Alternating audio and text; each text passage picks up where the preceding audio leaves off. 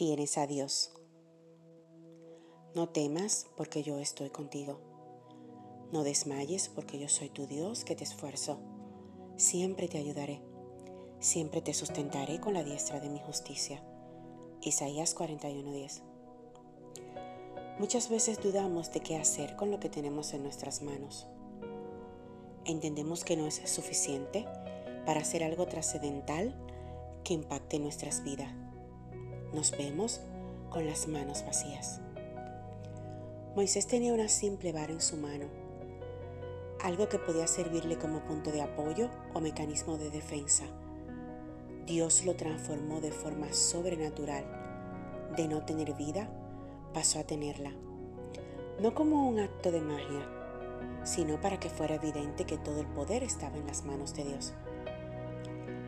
La viuda que estaba frente a Eliseo tenía en su casa una vasija de aceite. Y Dios hizo multiplicar este aceite tanto que para ella se convirtió en un negocio que le proveyó ingresos para pagar las deudas de su marido. Las escrituras cuentan con evidencias de que en Dios pasas de nada a todo solo por el poder de su palabra. Quizás hoy no tengas dinero, salud, familia, empleo, casa. Pudieses estar en este momento humanamente desamparado, pero a tu disposición está la mayor riqueza, Dios y su palabra. Contar con Dios es tener al dueño del universo a tu favor. Él te otorga la mayor riqueza que puedes obtener.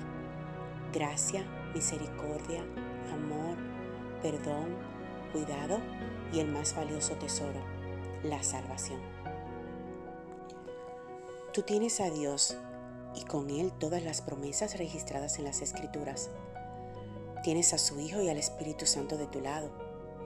No necesitas nada más, porque con este poderoso botín, nada en este mundo podrá faltarte. Recibe bendiciones abundantes en este día. Esta es tu reflexión de Susurro Celestial, una guía devocional diaria para fortalecer tu vida. Síguenos en las redes sociales Facebook e Instagram